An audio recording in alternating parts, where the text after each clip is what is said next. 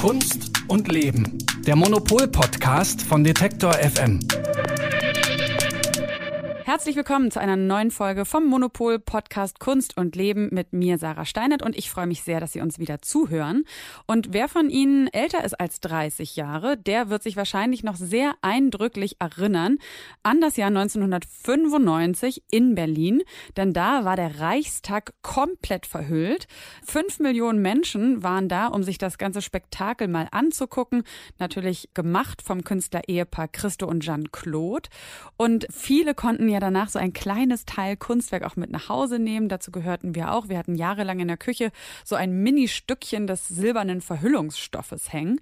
Und Jetzt ist Christo gerade erst verstorben am 31. Mai dieses Jahres, ganz kurz vor seinem 85. Geburtstag.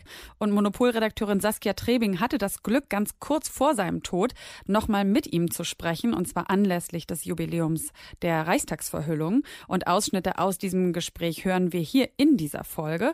Und damit sage ich auch Hallo zu der häufigsten Gesprächspartnerin überhaupt in diesem Podcast, nämlich der Chefredakteurin vom Monopol Magazin, noch immer im Homeoffice in Berlin, Elke Buhr. Hallo Elke. Hallo. Wir starten gleich in diesen Podcast. Vorher ein kurzer Hinweis unseres Werbepartners.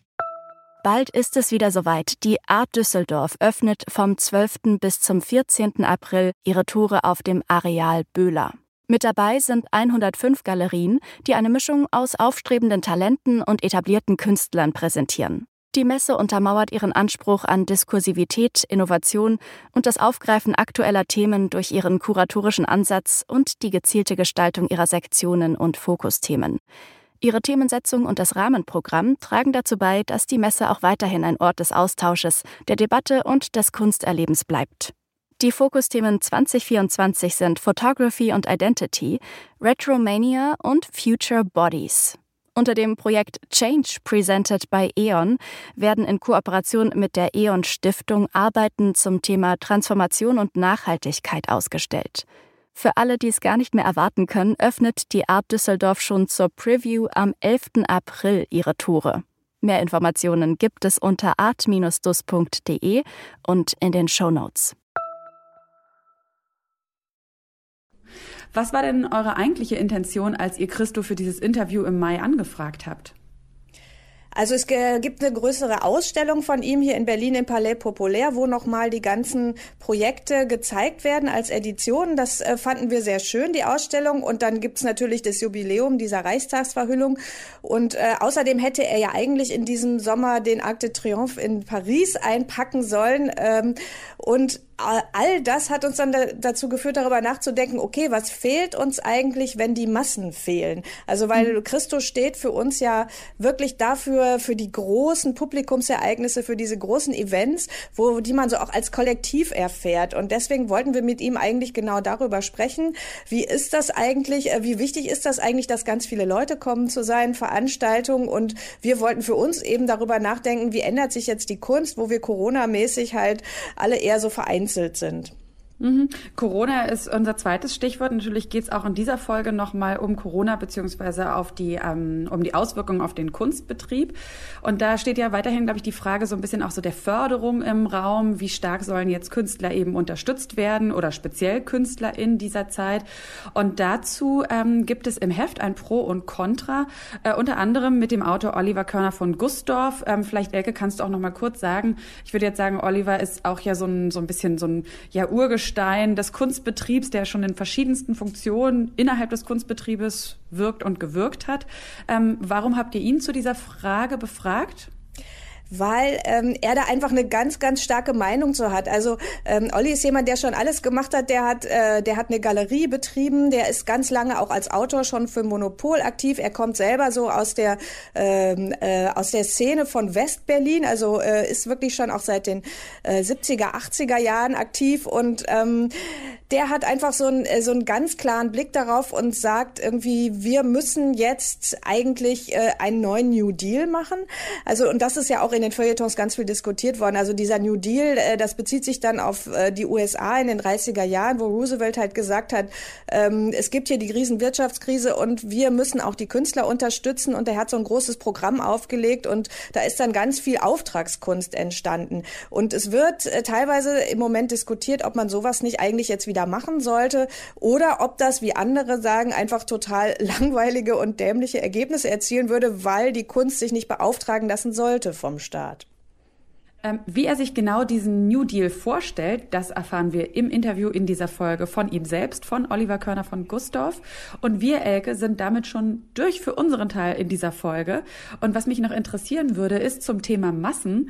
Ähm, hast du da auch persönlich äh, so, so, einen, so, einen kleinen, ähm, so einen kleinen Schmerz entwickelt? Also fehlen auch dir eigentlich die Massen oder bist du ganz froh, dass wir jetzt alle vielleicht so ein bisschen mehr Abstand voneinander halten?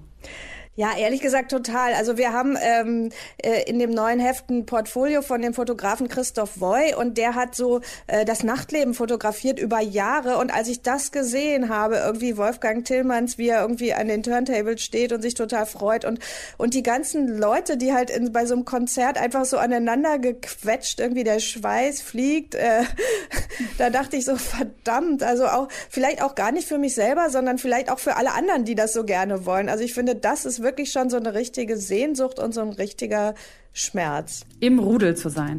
Genau. Ja, der Mensch ist halt ein Herdentier.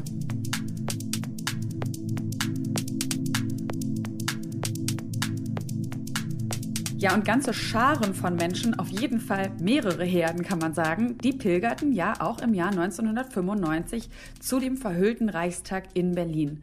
Darüber ist ganz viel geredet und geschrieben worden, jetzt vielleicht in den letzten Jahren nicht mehr ganz so viel, aber zum 25-jährigen Jubiläum ist das ganze Thema natürlich nochmal aktuell und auch die Frage, ja, heute in der Corona-Situation, wo wir auf Massen verzichten, ja, was bedeuten eigentlich Massen für die Kunst?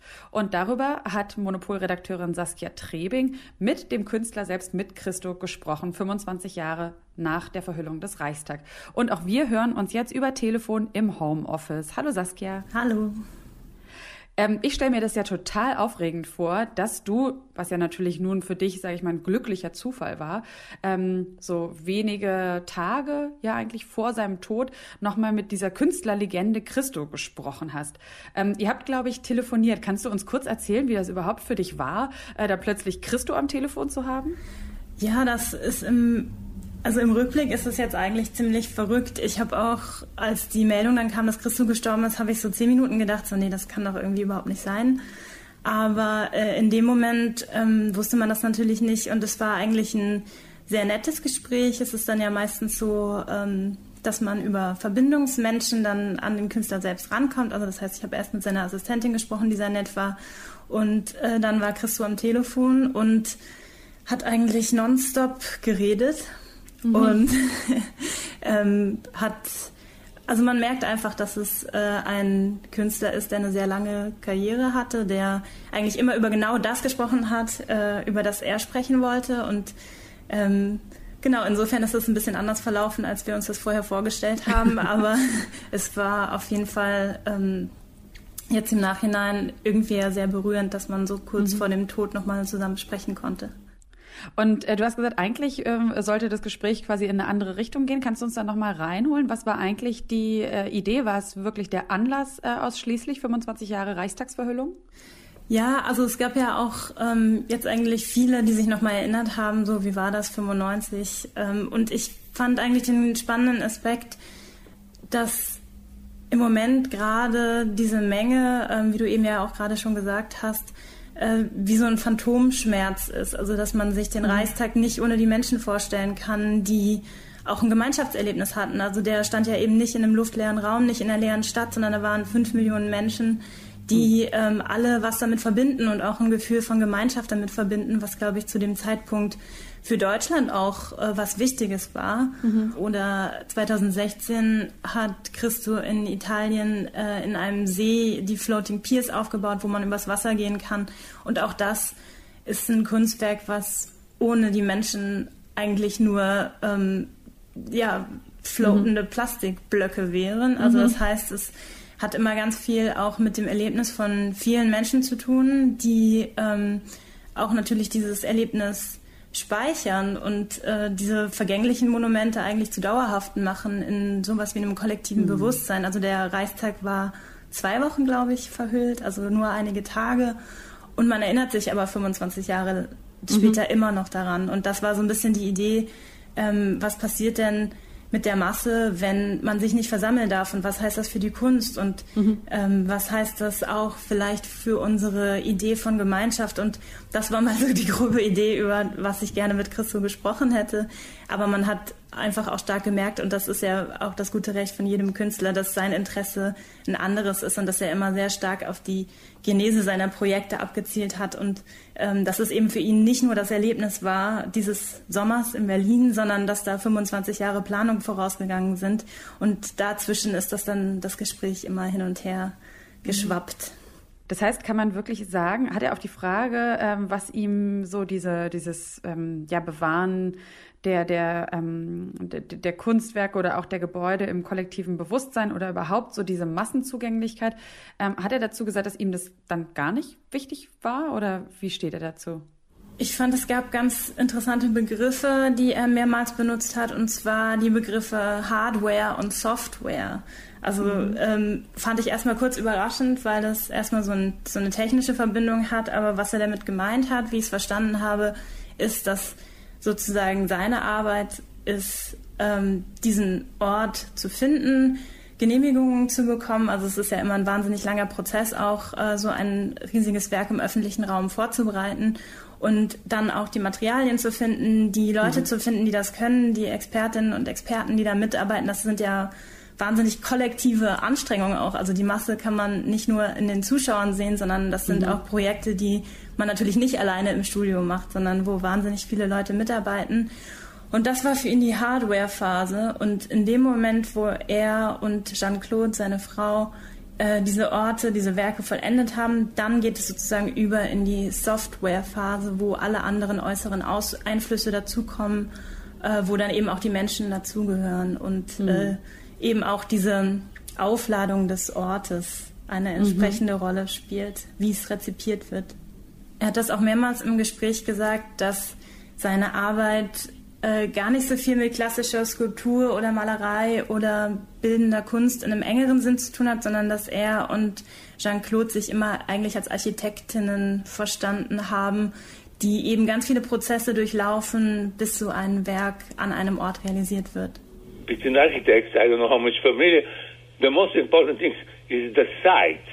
And the site, Central Park, not, is not like any park in the world.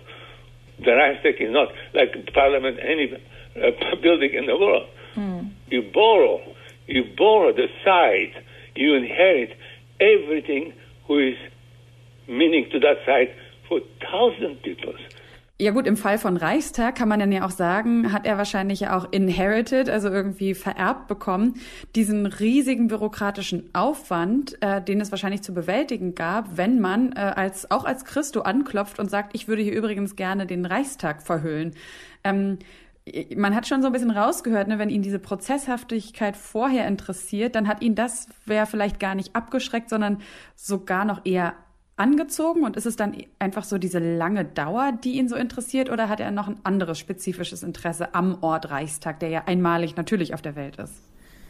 Ich glaube, da kommen sehr viele Faktoren zusammen und äh, er hat ja wirklich mehrere Jahrzehnte zusammen mit seiner Frau Jean-Claude an dieser Idee gearbeitet und auch zu einer Zeit, wo er eben noch nicht unbedingt dieser Weltstar war. Also es ist schon eine mhm. relativ selbstbewusste Idee, wenn man als noch relativ junger Künstler sagt, äh, ich möchte gerne den, den Reichstag in Berlin verhüllen. Das Projekt wurde auch dreimal abgelehnt von drei verschiedenen Bundestagspräsidenten, mhm. ähm, die offiziell sozusagen die Hüter des Reichstags sind. Und erst ähm, als Rita Süßmuth in dieses Amt kam, kam wieder Bewegung äh, in die Sache und dann kam die Wiedervereinigung, was das Ganze natürlich nochmal äh, dann auch befeuert hat. Und das sind eben genau diese Dinge, wo Christo sagt, auch in unserem Gespräch, das kann man eben nicht beeinflussen. Er konnte damals nicht wissen, als er diese Idee hatte, ähm, dass jemand im Amt sein würde, äh, mhm. der diese Idee oder die diese Idee gut fand und unterstützen würde. Und eben auch diese Wiedervereinigung ist ja etwas, was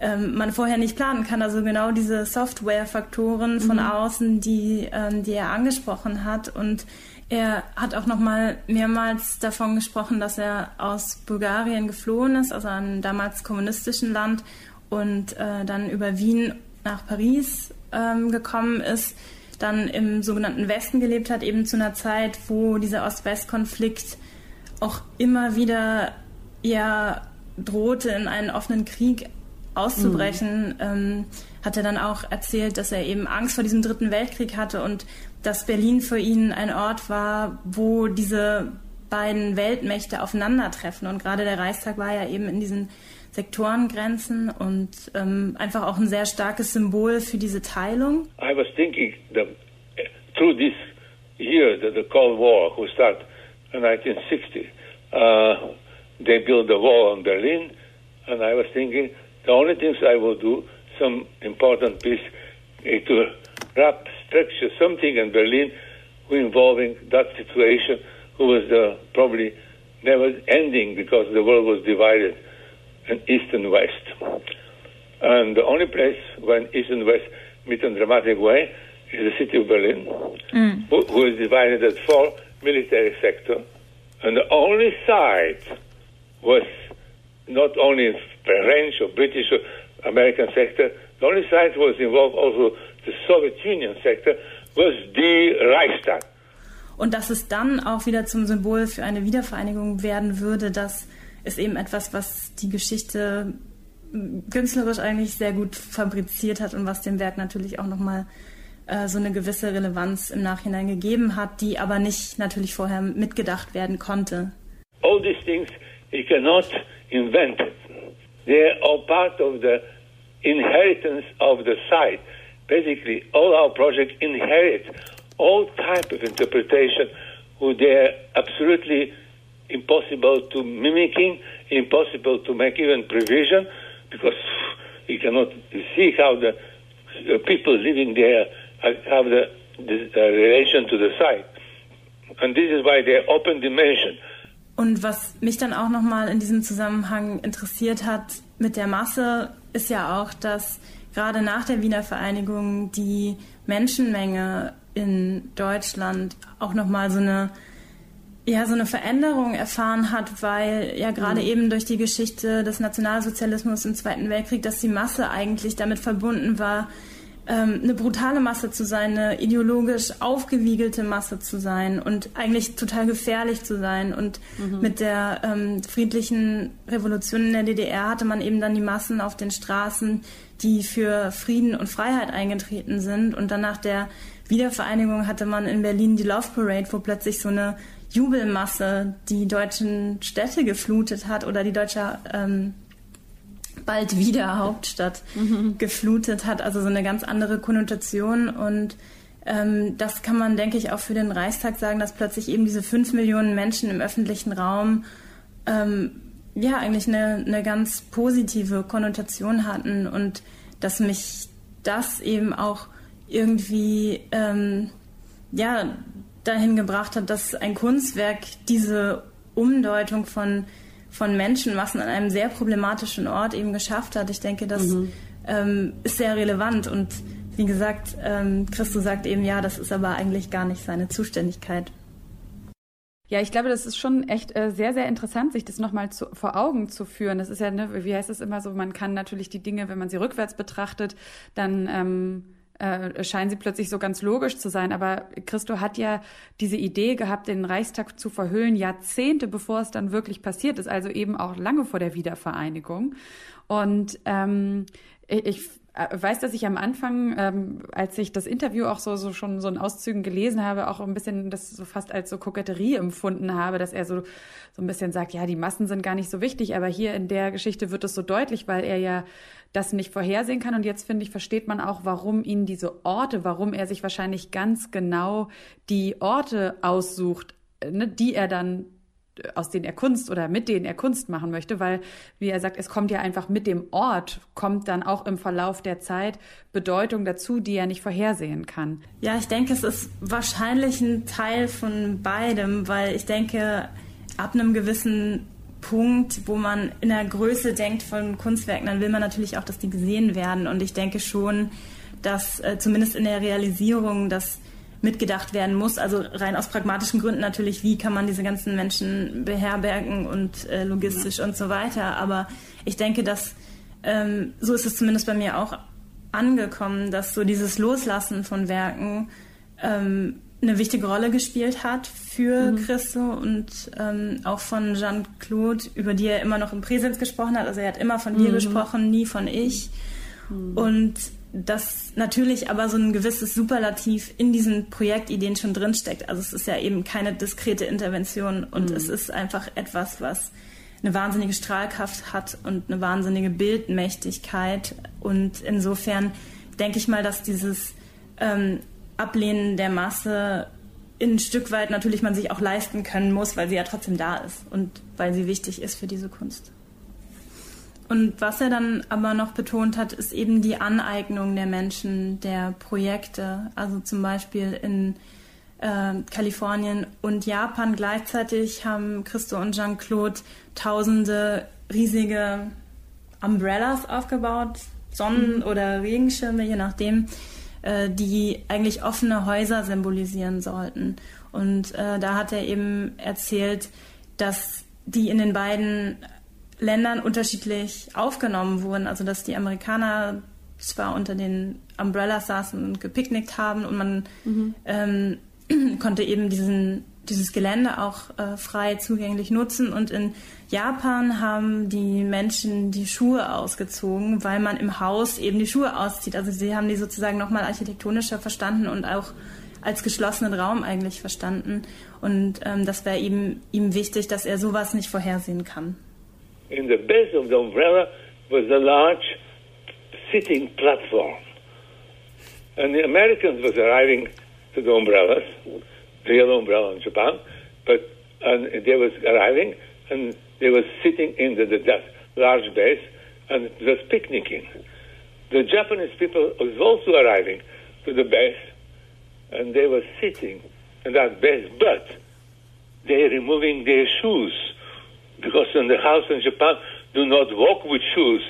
Now, all I try to tell you that because there's no way I never think about that, but there's no way to know how the project is interpreted by the people because I'm not Japanese, not I'm not German.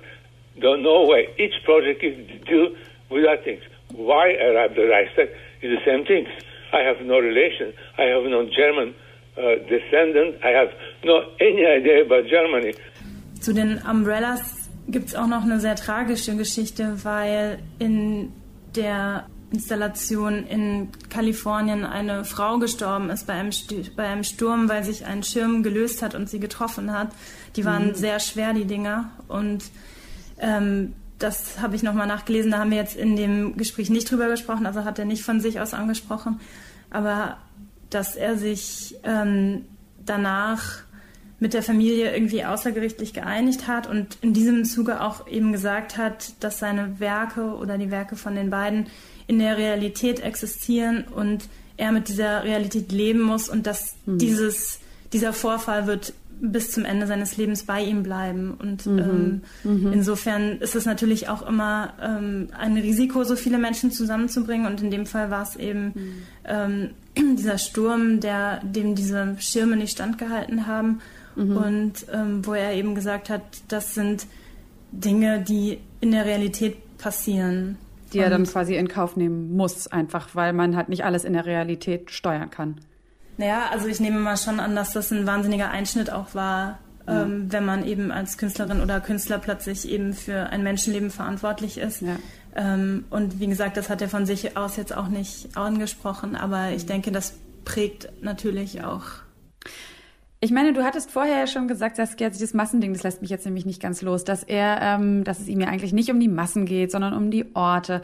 Aber es sind dann trotzdem auch wieder, auch die Umbrellas, das sind ja schon auch gemeinschaftsstiftende Kunstinstallationen. Ne? Also einfach, es kommen da einfach Menschenmassen zusammen. Ähm, das kann ja nicht so völlig naiv oder unbeabsichtigt sein. Also das muss doch auch irgendwie ein Element sein, was er als Wichtiges seiner Kunst ansieht, oder gar nicht?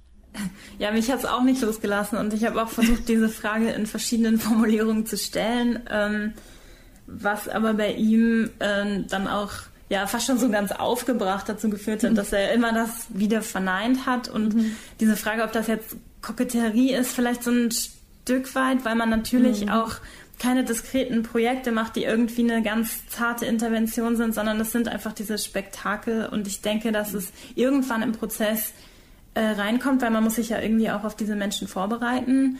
Aber ähm, dass es, wie gesagt, auch immer wieder diese, ähm, ja, vielleicht auch die, einfach dieser lange Vorlauf ist und diese, mhm. ähm, dieses Denken von, äh, von Seiten von Christo und Jean-Claude, dass sie dem Ort erstmal gerecht werden wollen. Und ja. ähm, das hat er eben auch immer wieder betont und auch, dass das Publikum kein Teil des Werkes sei. Also ich habe es dann für mich so rausgeleitet und äh, das kann man auch in früheren Interviews rausdestillieren, dass er sozusagen diese Orte zur Verfügung stellt und dann ist sozusagen die, die Masse für sich selbst verantwortlich, vielleicht kann man es so sagen. The project is not done to create a feeling of community. The project is what is the project. We don't do it to have many people. We, we do what is the site. Again, the site.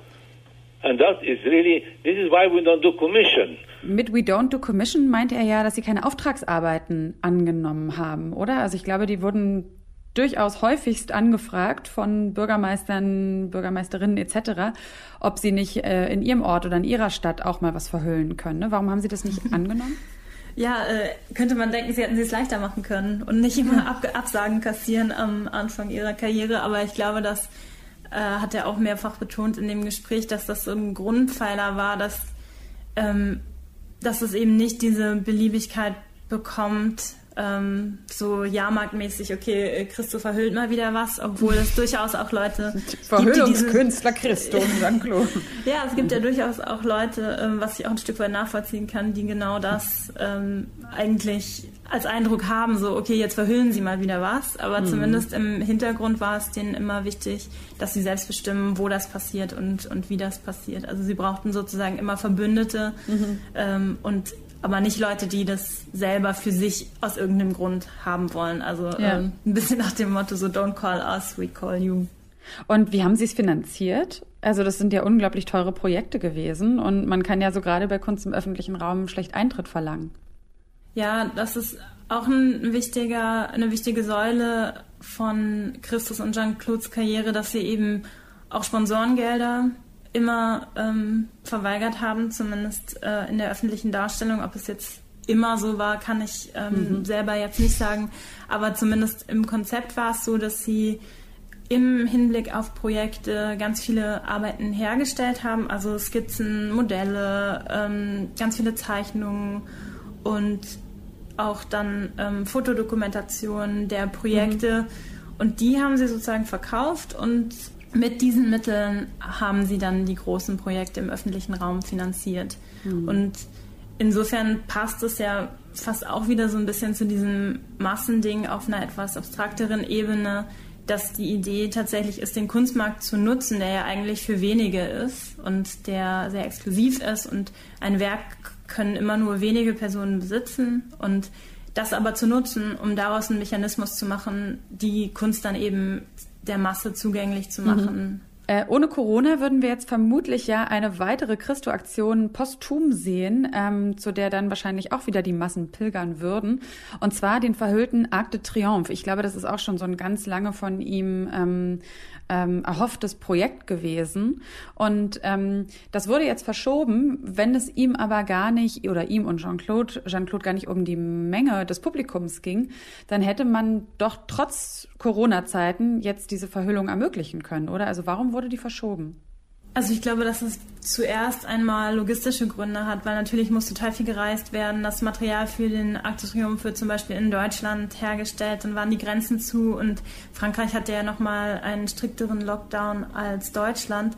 Und im, also insofern kommen ja auch die Arbeiterinnen und Arbeiter und die ganzen technischen Spezialisten kommen aus der ganzen Welt. Auf der einen Seite denke ich mal, ist es wirklich ein logistisches Problem mhm. und ähm, auf der anderen Seite natürlich auch diese Idee von einem ähm, verhüllten Arc de Triomphe in einer Stadt, in der man sich nicht versammeln darf, ist eigentlich ja schon absurd, was mich dann auch wieder dahin führt, ähm, dass die These, dass diese Kunst auch eine Art von Masse und Menge braucht, dann irgendwie doch nicht ganz falsch ist, mhm. weil ähm, sie natürlich gesehen werden muss. Und irgendwie ist es auch konzeptuell interessant, dass sich jetzt in der leeren Stadt zu denken. Aber ich glaube, dafür sind dann eben diese Events dann doch zu sehr auch ähm, Touristenspektakel und dann irgendwie mhm. doch auch eben ähm, eine gewisse symbolische Währung für die Städte, auch wenn sie das, wie gesagt, nicht in Auftrag geben können. Aber wenn sie es dann ja. haben, wollen sie das natürlich auch nutzen. Und was ich aber mit der, mit der langen Zeit der Planung noch ganz interessant fand, ist, dass Christo gesagt hat, er hat ja lange in Paris gelebt, hat dann auch die mit Jean-Claude Dupont-Neuf ähm, verhüllt, aber dieser Arc Triomphe ähm, hat ihm immer im Kopf herumgespuckt, weil seine erste Wohnung, so eine ehemalige Bedienstetenwohnung, relativ nah da dran war und er den immer gesehen hat. Und äh, im Centre Pompidou hat jetzt auch eine Ausstellung endlich eröffnet, auch Corona-bedingt verschoben über die Pariser Projekte. Und dann ähm, hat Christo gesagt, so, ja, dann könnten wir doch jetzt den Arc de Triomphe zu dieser Ausstellung verhüllen. Und Macron fand anscheinend die Idee dann so gut, dass er innerhalb von einem halben Jahr äh, diese Genehmigung hatte, was ihn dann wohl selber überrascht hat und er dann sagte, er konnte gar nicht mehr so viel zeichnen, wie er eigentlich wollte, weil das Projekt so, so schnell auf ihn zukam für seine, ähm, für seine Verhältnisse und dass er auch gesagt hat, so ein Jahr verschoben ist für ihn absolut überhaupt kein Problem, weil er mhm. eben so lange immer gewartet hat und mhm. dass er das jetzt nicht mehr erleben wird, ist natürlich tragisch, weil es so ein auch lang gehegtes Herzensprojekt war, was jetzt eben auch wieder von den Leuten, die es sehen werden, weitergetragen wird. Ja, und er weiß ja zumindest, dass es eben passieren wird. Das ist ja dann vielleicht ein bisschen Linderung, auch wenn er es nicht mehr äh, irdisch auf dieser Welt so wird mitbekommen können. Ähm, vielen, vielen Dank, Saskia, für das sehr, sehr spannende Gespräch, nochmal für diese Einblicke, ähm, ja, nochmal auch weit über das Reichstag-Jubiläum hinaus, nochmal in Leben und Kopf dieses wirklich, ja, irgendwie monumentalen Künstlers, kann man schon sagen. Und ähm, ja, vielen Dank auch. Und genau um dieses Verhältnis von Massen und Kunst ne, Kunst von Massen, Kunst für die Massen ähm, und inwiefern auch die, die Austarierung dieses Verhältnisses zur Legitimität von Kunst beiträgt. Darüber sprechen wir jetzt mit Oliver Körner von Gustorf.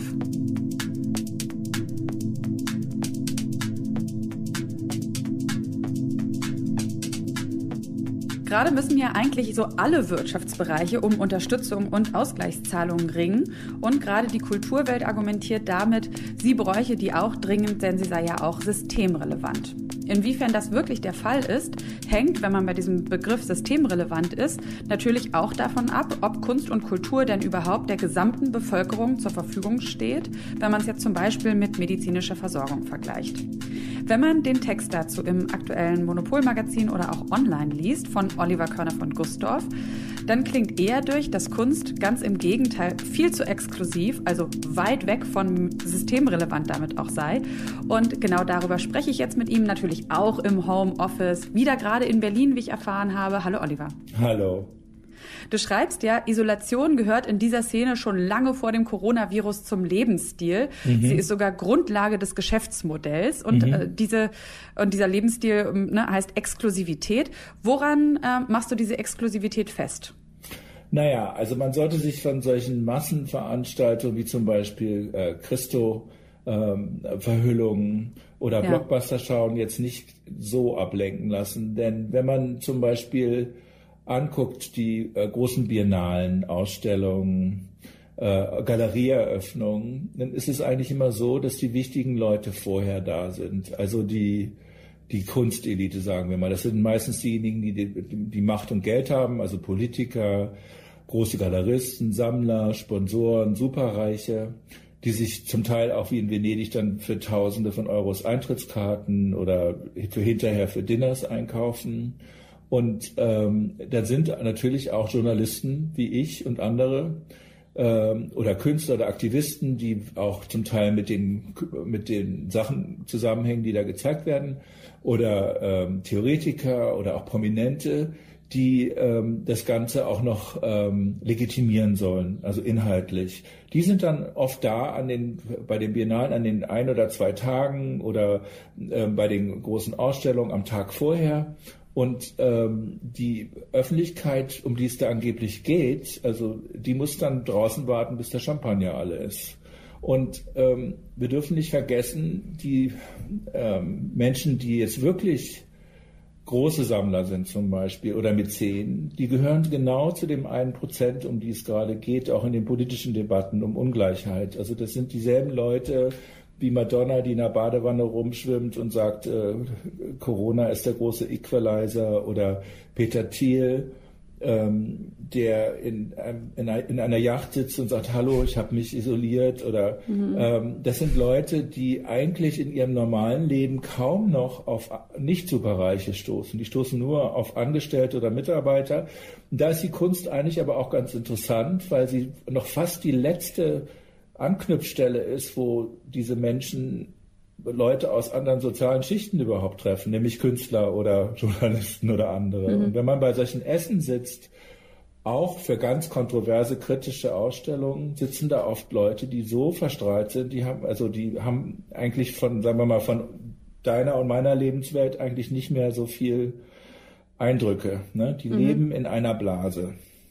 Aber das sind ja nicht die Künstler. Also warum ist das so schlimm, dass diese Menschen, ähm, sag ich mal, vorab in ihren, zu ihren elitären kleinen Happenings zusammenkommen, wenn doch danach das große Publikum weiterhin die Möglichkeit hat, die Kunst der Künstler sich anzugucken? Naja, weil die Künstler, also es ist so, A, gehören die erfolgreichen Künstler irgendwann auch zu dieser Kaste natürlich. Ne? Also ich war mal in, in New York, da kam Elizabeth Payton mit einem langen Ballkleid und einem Chauffeur in einem Auto vorgefahren oder der Künstler, den es dagegen, den ich auch interviewt habe, Kai Althoff, der hat dann zum Beispiel sich einen Koch aus London einfliegen lassen, der nur rote mhm. Sachen gekocht hat. Also das, dieser Lebensstil wird dann gerne auch übernommen. Mhm. Und zum anderen geht es eigentlich darum, äh, dass die Leute, die eigentlich Rede und Antwort stehen sollten, die auch für Gespräche da sein sollten, die mit den, mit der Masse auch kommunizieren müssen, sollten, eigentlich schon wieder bei der nächsten Biennale sind oder woanders. Also diese, was wir so kennen, vielleicht noch aus den 60er, 70er Jahren oder von Beuys, diese Diskussionen, die es mal mhm. gab, die finden nicht statt. Mhm. Oder nur sehr begrenzt. Kann man jetzt aber nicht sagen, dass in den letzten Jahren das Kunstsystem in Deutschland so ein bisschen durchlässiger schon geworden ist? Oder siehst du da eher, dass dieser, das, was du beschreibst, dass das in den letzten Jahren immer schlimmer geworden ist? Weil auf der einen Seite, also was vielleicht dafür sprechen würde, dass es durchlässiger ist, ist, dass ja Diversität, würde ich jetzt sagen, oder hatten wir auch öfter schon mal besprochen, zugenommen hat, dass klassische Abschlüsse vielleicht nicht mehr so viel gelten. Also hat es dazu beigetragen, dass es durchlässiger wird oder ist es eher das Gegenteil? Man muss das systemisch sehen, finde ich. Wir reden ja gerade ja. von dem systemischen Rassismus, systemischer Ungleichheit. Es wäre doch erstaunlich, wenn die Kunst jetzt so ein Paradies wäre, wo das nicht so ist. ne? Also das ist genauso wie in allen anderen Lebensbereichen. Und diese, ähm, wenn man sich jetzt mal die Ökonomie anguckt, die in, also bei den Galerien ist das gesamte Mittelfeld, alle kleineren Programmgalerien sind ein, geschlossen und eingegangen, weil die mhm. in, in einem äh, Messesystem leben, wo die für jede Messe zig, Zehntausende oder noch 50.000 oder sowas hinlegen müssen, weil die ständig reisen müssen um die ganze Welt, genau wie diese Superreichen, die sich immer wieder mhm. in anderen Gegenden treffen. Und ähm, die, äh, der Kunstmarkt ist viel kommerzieller und es gibt auch ein ganz, ich weiß nicht, ob das jetzt die Zeit überschreitet, es gibt ein ganz interessantes Buch von so einem französischen Soziologen, das heißt Bereicherung. Und mhm. der Kunstmarkt funktioniert eigentlich immer mehr wie so ein Luxussegment, wie Mode oder wie äh, Luxusreisen. Und die äh, dazu gehört eben auch exklusive Events zu gestalten. Das heißt mhm. also, wenn eine Sammlerin, zum Beispiel wie Francesca von Habsburg, sich für die Umwelt einsetzt auf Jamaika, ist das eigentlich eine gute Idee. Die lässt aber dann Skulpturen von einer Künstlerin von Caspar König im Meer versenken, auf dem Boden als äh, als äh, symbolische, äh, als symbolischen Verweis auf das Austrocknen der Erde oder ich weiß nicht genau, warum, was das darstellen soll, als ein Meditationsort unter Wasser. Wer kommt da hin? Da können nur mhm. Luxustouristen hinkommen eigentlich. Mhm. Oder wenn zum Beispiel ähm, alte Gebäude in Städten oder Viertel saniert werden für Kunst, ist es meistens nicht, dass da die Urbevölkerung da wohnen bleibt, sondern es wird in Apartments verwandelt. Das hat mhm. viel mit Verdrängung zu tun.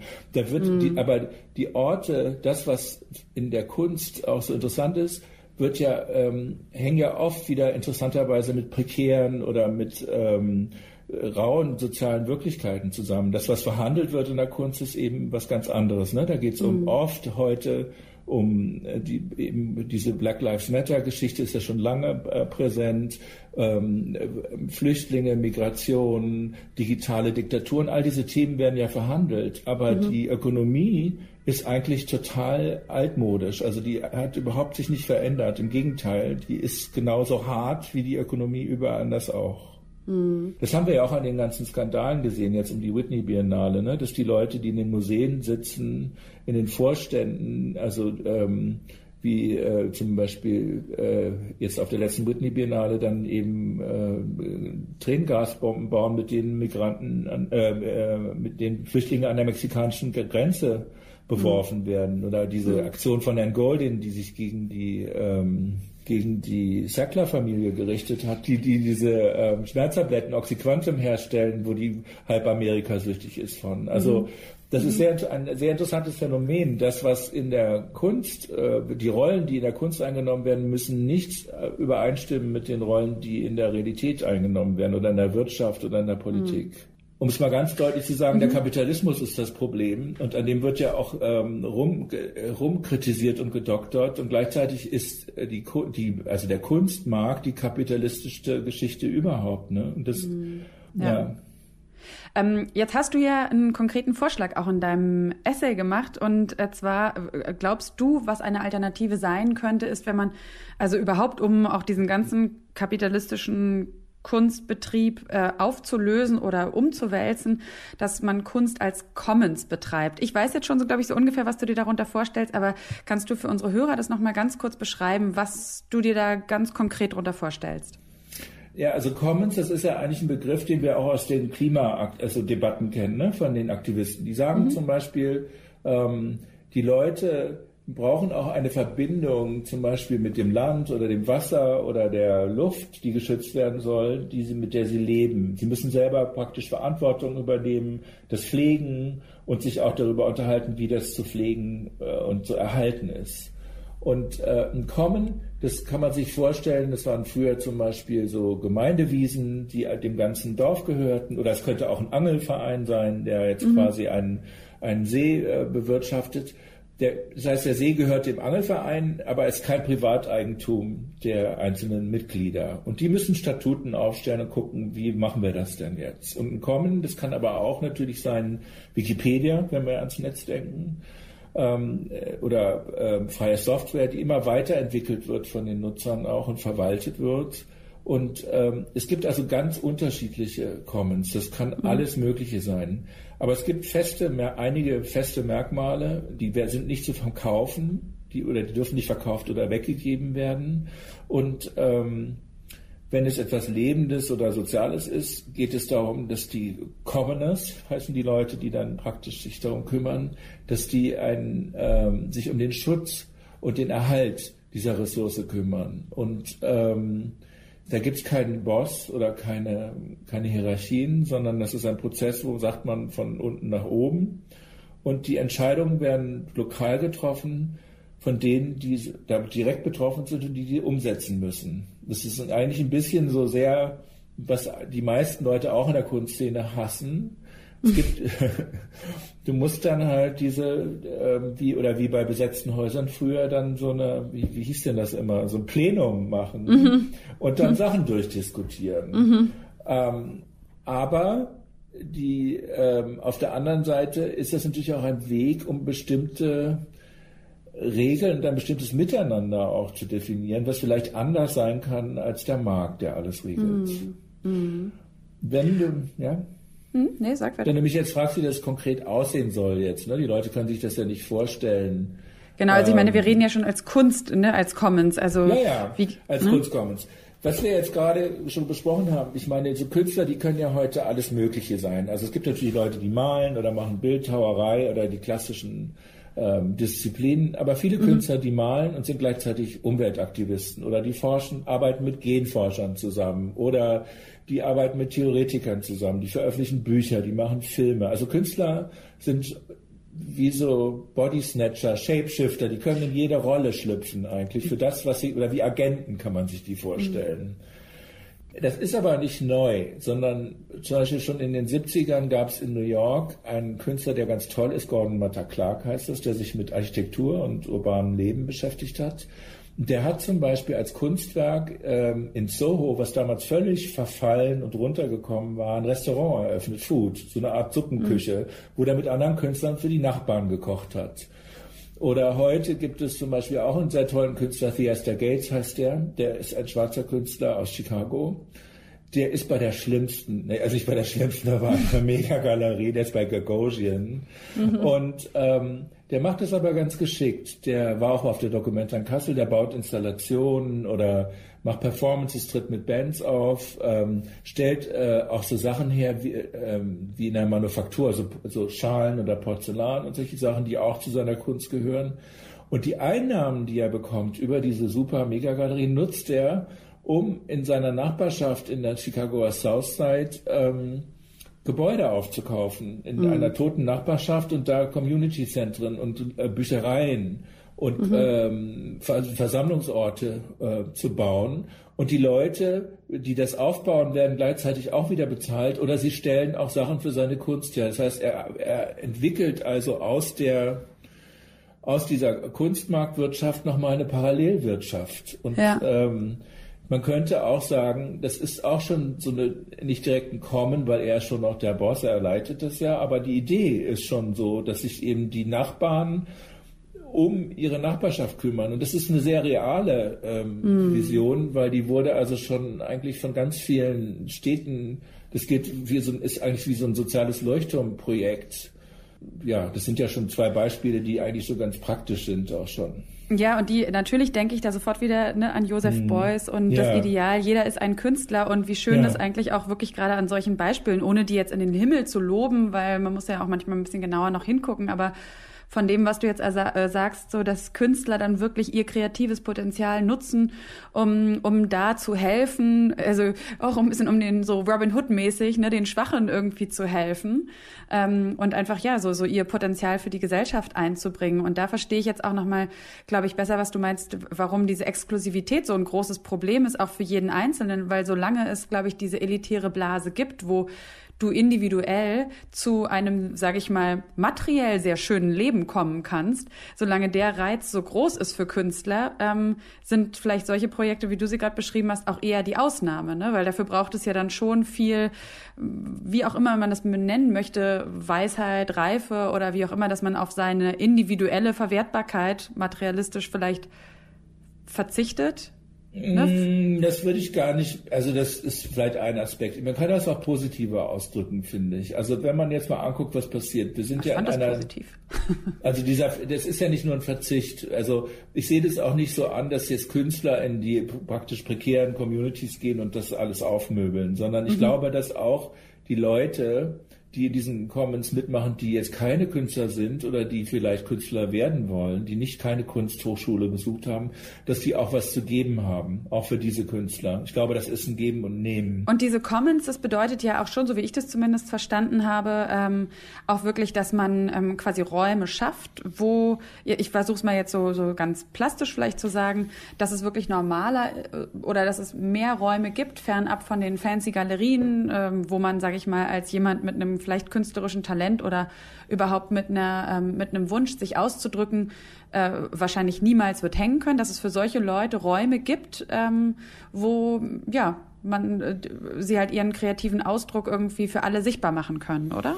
Ja, aber wo man Begegnungen hat und wo zum Beispiel, genau. äh, sagen wir mal, wenn Kunst sagt, ich, sie möchte was gegen Rassismus tun oder gegen Gentrifizierung oder Ungleichheit, sind die Commons äh, die Möglichkeit dazu. Und es geht jetzt nicht nur darum, sich auszudrücken, sondern es, wir steuern auf eine der größten Wirtschaftskrisen aller Zeiten zu und sind mitten in einer Pandemie, auch wenn jetzt gerade ein bisschen Sommer ist und wir das alle vergessen mögen. Also die Landwirtschaftsministerin Klöckner oder wie sie heißt, diese schreckliche Frau, die wollte, dass alle irgendwie auf den Traktor springen und dann Spargel oder Kartoffeln ernten. Hm. Aber ich finde, es ging, ich finde, dass Künstler was beizutragen haben für die Gesellschaft, was wichtig ist. Es wird ja hoch und runter gebetet, immer Kunst und Kultur sind wichtig, die sind eben systemrelevant. Und man sollte doch zum Beispiel versuchen, das lokal auch zu, also zu fördern. Da, wo Künstler leben, dort, wo Kunst produziert wird, ähm, sollen die Leute eingebunden werden. Mhm. Und ähm, ja. Wenn wir an Berlin denken, zum Beispiel Berlin ist aufgebaut worden von Leuten, die äh, Clubs organisiert haben oder die Ausstellungsräume besetzt haben oder die Dragshows gemacht haben, die, oder weiß ich was getan haben, gekellnert haben, Sexworker, keine Ahnung, aber die, da haben ganz viele Leute mitgearbeitet, die aber nicht praktisch bezahlt worden sind. Also die Galerien, die sich hier angesiedelt haben, ist ein gutes Beispiel, warum man Commons braucht. Die haben auf eine Infrastruktur zurückgegriffen, auf eine kreative, die schon in großen Zügen vorhanden war, die quasi von Enthusiasten geschaffen worden, Musikfans und Kunstfans und Modefans, die äh, geschaffen worden ist mhm. und, ähm, und haben davon profitiert. Und mhm. es geht ja bei den Commons auch darum, dass die Leute, die mitarbeiten oder die, sagen wir mal, so, so eine Atmosphäre schaffen, sei das jetzt in Neukölln, wo alle Hipster hinziehen, dass die auch davon profitieren irgendwie und dass die was zusammen machen, dass das nicht sich so getrennt abspielt. Ja. ja. Und woher kommen die, wie stellst du dir das vor, woher kommen die Ressourcen? die Ressourcen müssen natürlich erstmal vom Staat kommen. Es gab ja auch diese Debatten jetzt, genauso wie bei anderen ähm, Wirtschaftsbereichen, dass es sowas wie einen New Deal geben sollte vom Staat ja. und ähm, das Geld gegeben werden sollte. Und da sind ja diese Diskussionen, ähm, soll jetzt, wer ist Künstler, wer soll Geld bekommen? Sind, sollen die Leute, die sowieso schon auf Hartz IV sind oder kurz davor, ähm, noch äh, Geld bekommen. Da wurde gesagt, es war in den Feuilletons ähm, man, also man soll das nicht nach dem Gießkannenprinzip ausschütten, das Geld, sondern da sollten wieder Preise ausgeschrieben, also Wettbewerbe, Preise ausgeschrieben werden und so weiter. Ich halte das für falsch, weil dann wieder dieselben Leute darüber entscheiden, wer was bekommt und weil mhm. wieder äh, das quasi profitabel gemacht werden muss oder nützlich und ähm, die Commons wären eben eine äh, Gelegenheit, dieses Geld anders zu verteilen. Das heißt, der Staat müsste so eine Art Starthilfe geben für Commons, die sich selber verwalten. Natürlich ähm, muss man aufpassen, dass die Leute dann nicht wieder umsonst arbeiten oder prekär oder sich selbst ausbeuten, um das am Laufen zu halten. Aber ähm, ich denke, dass zum Beispiel wenn wir jetzt an, die, an eine Galerie denken, die kriegt ja auch 50 Prozent von ihren ähm, Künstlern. Ne? Der Galerist nimmt die Hälfte des, wenn ein Bild 10.000 Euro kostet, kriegt der Galerist 5.000. Nach diesem Prinzip könnte man das auch machen, dass ein bestimmter Prozentsatz von Verkäufen, sei das jetzt ein Bild oder eine Idee oder Blumen oder Essen, auch wieder zurück in die Commons fließen. Also man könnte sich natürlich schon Modelle gemeinsam überlegen, wie sowas dauerhaft zu finanzieren ist. Es geht ja auch darum, dass Leute ausgebildet werden, Bildung bekommen oder vielleicht sogar einen Job erhalten. Das ist jetzt mal sehr utopisch gedacht, aber mhm. Das wäre eigentlich die einzige Möglichkeit, ganz vielen Leuten zu helfen. Und sagen wir mal auch, selbst wenn Mütter ihre Kinder dann nachmittags abgeben können, die dann irgendwas malen und zeichnen, ist zwar verpönt, aber das würde, äh, ja, das sagen, das mhm. schlagen alle äh, Kunstprofis die Hände über den Kopf zusammen. Das finden die furchtbar. Aber das wären sicher Sachen, die einfach was bringen würden. Und da mhm. könnte man ja auch sagen, okay, statt äh, irgendwie einer Grundlebenssumme kriegst du hier als Künstler, kannst du, kannst du dir selber einen Job formen im Kommen. Oder jemand anders, der denkt als Künstler, kann das definieren und das dann ausführen. Und du schreibst ja in deinem Text, das alles sei jetzt eher noch bislang ein Traum. Siehst du den aber irgendwo ansatzweise Wirklichkeit werden? Vielleicht auch in Berlin?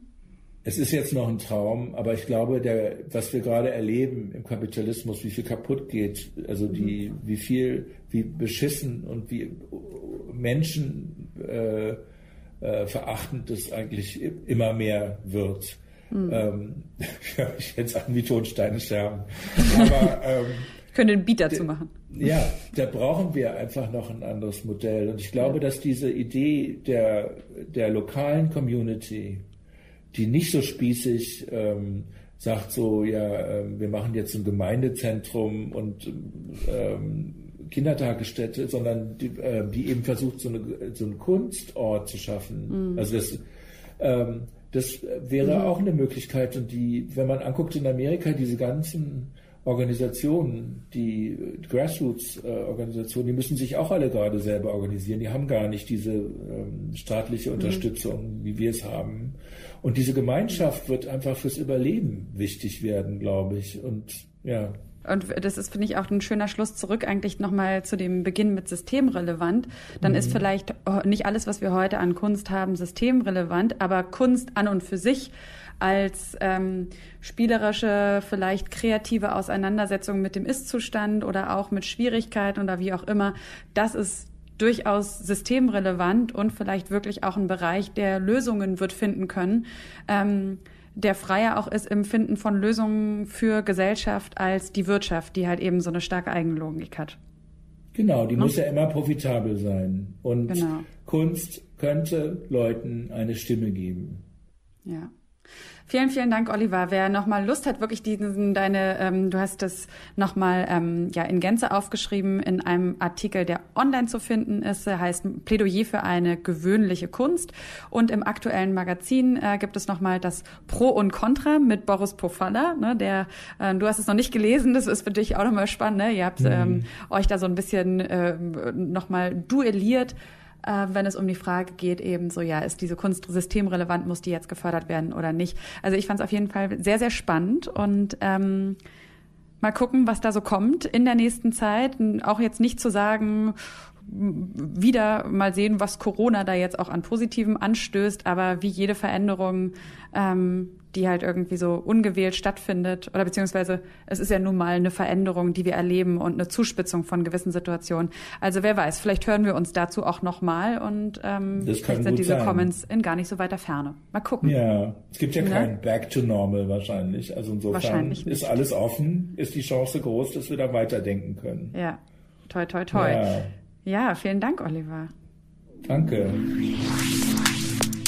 Ja, vielen, vielen Dank, Oliver. Und wer Lust hat, jetzt nochmal genauer einzutauchen in die Idee der Commons, auch nochmal in die Exklusivität des Kunstbetriebs und deine Kritik daran, dem kann ich wirklich nur empfehlen, sich deinen Text nochmal durchzulesen. Eigentlich ist es schon fast ein Essay auf monopol-magazin.de, trägt den Namen Plädoyer für eine gewöhnliche Kunst. Und damit endet diese Folge und wir verabschieden uns in eine kleine Sommerpause. Aber keine Angst, das ist keine monopolfreie Zeit, ne, wenn Sie das jetzt vielleicht befürchtet haben, sondern Sie haben natürlich die Möglichkeit, Möglichkeit, alle alten Folgen nochmal nachzuhören. Jetzt passend zu diesem Podcast, natürlich empfehle ich Ihnen nochmal die Folge zu Joseph Beuys ne, mit der Beuysschen Idee, jeder ist eigentlich ein Künstler, finde ich ähm, ja wirklich so eine der inspirierendsten Ansätze oder auch inspirierendsten Folgen, die wir in der letzten Zeit produziert haben. Und ähm, ja, ich bedanke mich ganz herzlich bei Ihnen fürs Zuhören für diese Folge. Ich bin Sarah Steinert. Die Redaktion für diesen Podcast hatte wie immer meine Kollegin Eva Moorlang. Und wenn Sie noch Rückmeldungen für uns haben, Fragen, Kritik oder Anregungen, dann schicken Sie doch gerne einfach eine E-Mail an monopol.detektor.fm. Und bis dahin machen Sie es gut, denken Sie öfters mal was Neues und bleiben Sie gesund. Bis bald. Kunst und Leben. Der Monopol-Podcast von Detektor FM.